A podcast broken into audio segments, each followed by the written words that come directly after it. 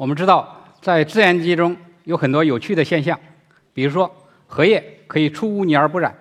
科学家经过研究发现，荷叶这种特异的疏水的性质是跟它表面特殊的纳微米结构有关系。那再举一个例子，壁虎能够飞檐走壁，科学家发现，在这个壁虎的脚掌上面有这种精细的结构，这种精细的纳米和微米结构的复合，造成它能够粘附在很多光滑的这个固体表面。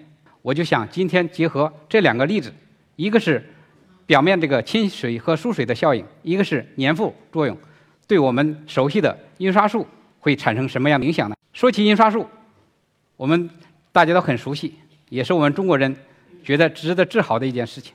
从活字印刷到激光照排，我们迎来了印刷技术的两次大的飞跃。那么这两次技技术的变化，实际上也是代表着两个。不同的原理的一个大的变革，活字印刷是基于物理成像结，物理成像就是基于这种物理的凹凸结构，凸起来的地方是文字，挖进的地方是空白。那么激光照排代表着化学成像阶段，基于感光化学和感光材料的发展才出来。那么这两个技术共性的特征就是它是一个减法的技术。我们刻一个字，要把这个不需要的地方要刻掉。那么我们要通过一个激光照排做一张印版，需要通过曝光的方式把不不需要的感光层给腐蚀掉。那么这种减法的过程实际上就是一个材料浪费的过程，材料浪费就会形成污染。那么我们有没有可能改变这一点？那我们就把纳米材料的跟刚才两个现象有关的最新的研究的成果，跟印刷的这样一个需求把它结合起来。那大家看一下右下角。那么这是这个激光照排的它的一个生产制制造的一个过程。从这个过程上来看，我们看起来就很像我们传统的胶卷照相的过程。那么这两步的感光和冲洗的过程就会产生非常大的污染。那我们现在想的一个办法就是，我们直接基于刚才讲的纳米材料对表面这种亲水亲油性的控制，我们可以直接在一个亲水的板上。打出一个亲油的图案，那么这个图案就能够粘附油墨，空白的清水的地方就不沾油墨，这样是不是就直接可以上机印刷了？那么想起来道理很简单，但是这是一个国际性的一个挑战。为什么呢？首先，你这个图文区和空白区这个反差够不够大？也就是说，你的亲油和亲水性的反差如果不够大的话，印刷上就会造成糊板。那么这个就像我们第一个例子一样，必须靠这个纳米结构来解决这个问题。那么第二个。普通的墨水打到印板上以后，很快就会磨掉。我们要印报纸，要印到几万份、十万份，那么怎么解决这个问题？我们用一个纳米颗粒复合增强的技术，原理也很简单。就像我们铺柏油马路，要提高它的耐磨性，光用沥青是不行的，里边要掺石子儿。当然，这个在我们这个技术里边，这个石子儿的颗粒必须小到纳米尺度，就是几百个呃几百个纳米以下。那么这样才能保证我在打印的过程中能保证它的流畅性，可以从根本上解决目前这个基于感光成像这样一个印刷制版技术的它的一些缺陷。那么，但是这个印版做出来以后送到印刷车间，我们都知道要用油墨。为什么叫油墨呢？这个油不是我们食用油，它是一种有机溶剂，也就会产生我们所说的 VOC 的排放。那特别会。使用的一些这个苯或者甲苯这类类的溶剂，它会严重的损害我们这个接触人员的健康。因为我们知道这个小食品包装用到这种塑料的这个包装是非常多的。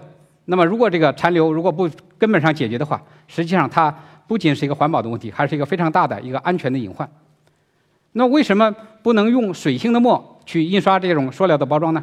比如说这种锅巴，像这个火锅底料，那么这都是跟我们这个食品安全息息相关的。那实际上这是又一个国际性的难题。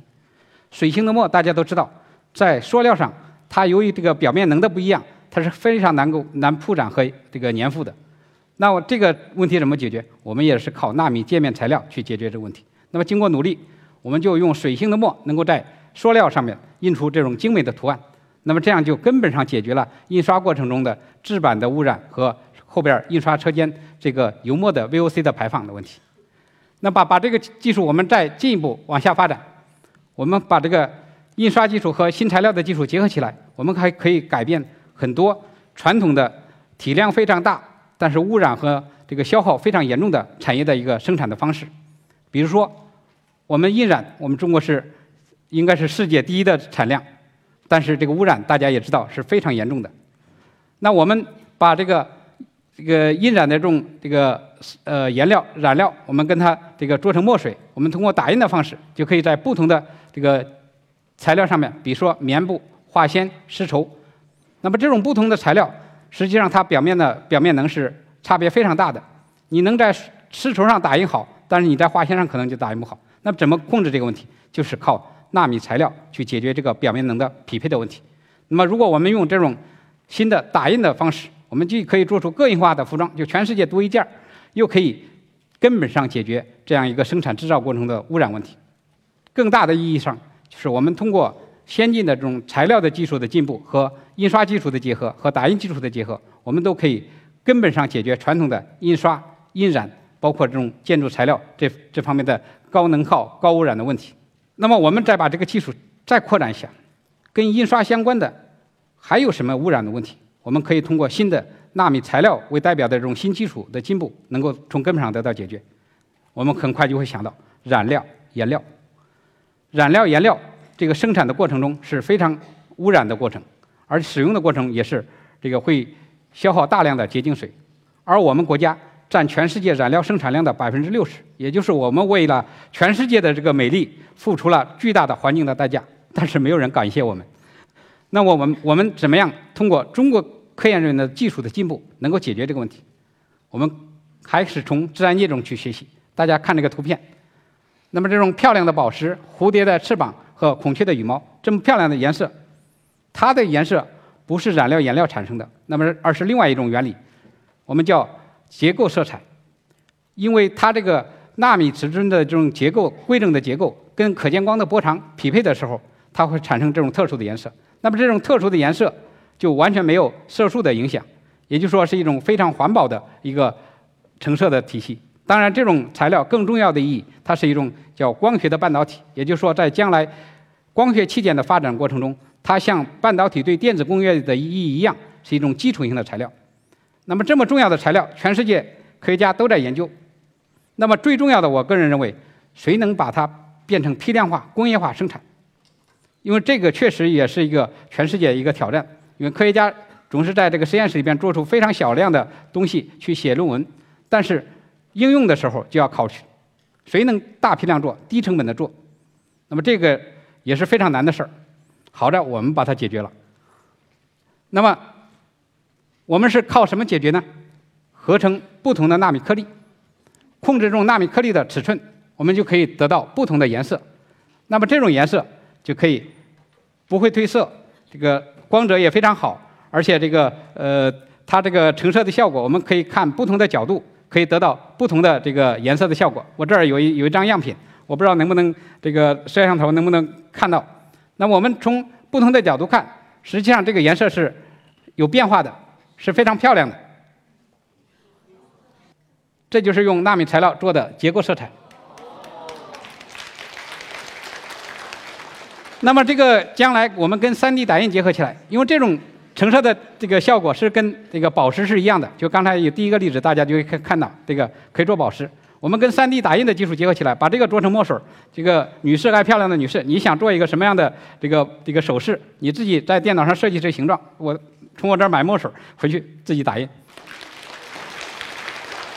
那么这个事情解决以后，其实它更重要的意义是能够提供一种新型的智能化的一种包装的材料。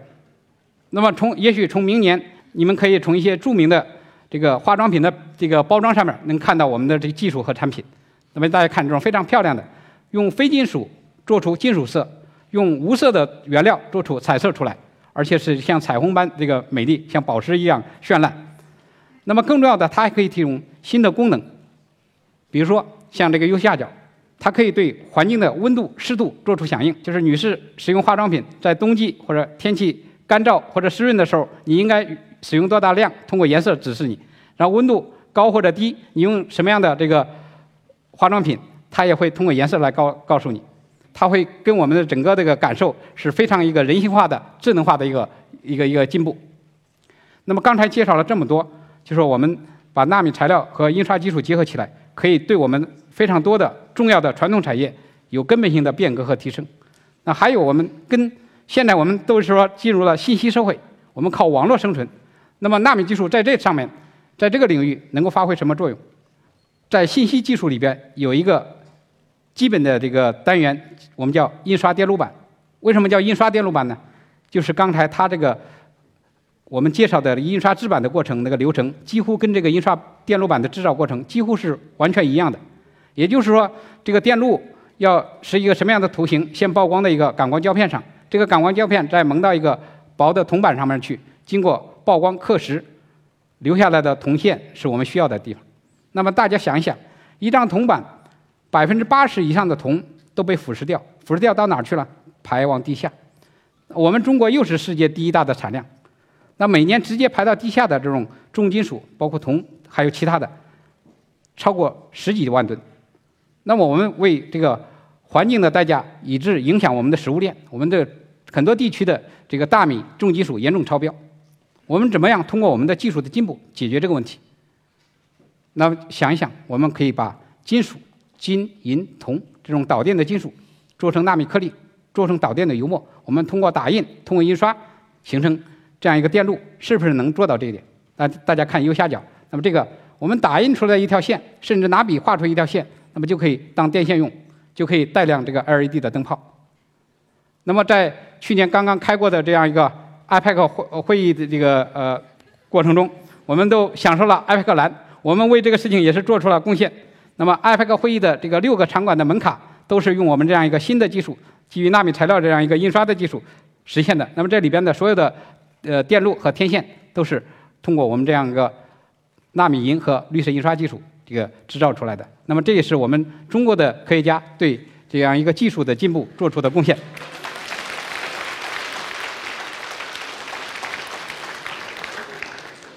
那么这么好的事情，为什么我们能够？做出来，为什么这个没有早一点把它做出来？实际上，它是一个国际性涉及到非常多的国际性的科学和技术的难题。那么，简单的讲一个例子，就是著名的咖啡环效应。一滴咖啡在固体表面干的过程中，它会扩散，会形成一个空心儿环。那么，大家会这个可能有这种感性的认识。但是，这个现象是整个搞化学的或者搞材料的里边。特别跟印刷技术相关的一个国际性的难题。如果这个问题不解决，你印刷的精度就不能控制。你刚才说的，你打印个电路都是这种空心的环，你的导电性怎么保证？那么这就是实际上是已经困扰了我们很多年。这个问题很难，但是我们把它解决了。我想这个对这个科研人来来讲，这个最大的成就感就是这这这句话：这件事儿很难，我们把它做好了。那么。我们可以通过一个普通的商用的打印机，它的喷孔是二十五微米微米。那大家会想，二十五微米喷孔，你打印的墨点应该是比二十五微米更大。但是我们可以打出一个缩小一个数量级的一个墨点。大家看这个图片，那么这个这个墨点上面那个纳米颗粒是紧密堆积的结构。那么这样就从根本上解决了咖啡花效应。那么这样一个咖啡花效应的解决，就可以保证我们这个大大提高印刷的精度，可以。改善我们这个印刷电路的导电性。那对科研人员来讲，还有一个挑战，就是说你能不能这个把这个事情做到极致，就让别人都承认你是世界第一。怎么样能做到这个世界第一呢？就是说你打印的一个墨滴只含一个纳米颗粒，我想要一个就一个，想要两个就两个，一二三四五，我们在这方面应该是走在世界上最前列。那这个问题怎么解决呢？还是通过纳米材料界面效应。普通的液滴在干燥的过程中，它是这样的：铺展、蒸发、缩小，咖啡环效应不可避免。那我们现在怎么样？我们通过纳米界面材料的一个应用，让它干燥收缩，所以我们能够做到世界上最小的墨点。而且我们有一个更大的一个梦想，就我们要中国人去书写现代的绿色印刷的三定律，就像牛顿经典三定律对。经典力学的这个电机作用一样，我们要做世界上最小的点，我们要做最细的线，我们做最平的面，点、线、面这些基本的要素，你都能做到世界最好，那么你的印刷技术一定是一定是世界最好的。而且在这个过程中，我们要提出三个公式，我们叫第一定律、第二定律、第三定律。我不同的博士生分别致力于这个工作，非常难，但是我们要把它做好。那么这些基础的问题解决以后，我们就可以做非常多的事情。我们可以通过印刷的方式做触摸屏，现在的触摸屏也是基于这个导电玻璃的一个蚀刻的技术，就是百分之八十以上的这个材料是浪费的。那我们可以通过印刷的方式做触摸屏，这个已经实现了。那么我们还可以更进一步，刚才说了，普通的印刷只能印到几十个微米，我们可以印到十个纳米左右。那么这样一个精度，实际上就就达到了我们。这个做硬件的最高的技术，芯片的加工的这样一个核心的技术，我们在硅片上加工出纳米尺度这种线宽的线路，直接可以达到目前是最高精度的这种电路的细度。那这是一个标志性的一个技术。那这就给我们，所以我们这个在发表文章之前，我们首先申请了三项的国际专利。那么这也给我们将来发展这个基于印刷技术的这个芯片加工这个产业提供了一个可能性。那么我们还可以做做电路板，可以做芯片，我们还可以做更高性能的一个显示器。我们知道现在的基于液晶显示的这样一个方式，有一有它本质上的一些缺陷。我们看不同的角度，它的颜色亮度会有偏差，甚至到一定的角度以后，你看起来是整个是黑屏的，这是跟它的成像的材料和原理有关系。我们怎么样解决这一点？那么我们把纳米材料和这个印刷技术结合，大家看。这个下面那个 ICCAS，这是中国科学院化学研究所的缩写。那么 ICCS 在九十度角的时候，跟它五度角的看时候看的这个颜色和亮度是一样的。这个意义在哪儿呢？将来我们要发展柔性显示，柔性显示一定是要变角度、弯曲、可弯曲。你不同的角度看，如果颜色和亮度产生了偏差，你这个成像是是是没法保证的。那我们实际上就解决了一个最关键的一个基础问题之一。那么这就将来给我们中国发展这方面的产业提供了一个原始的自主知识产生。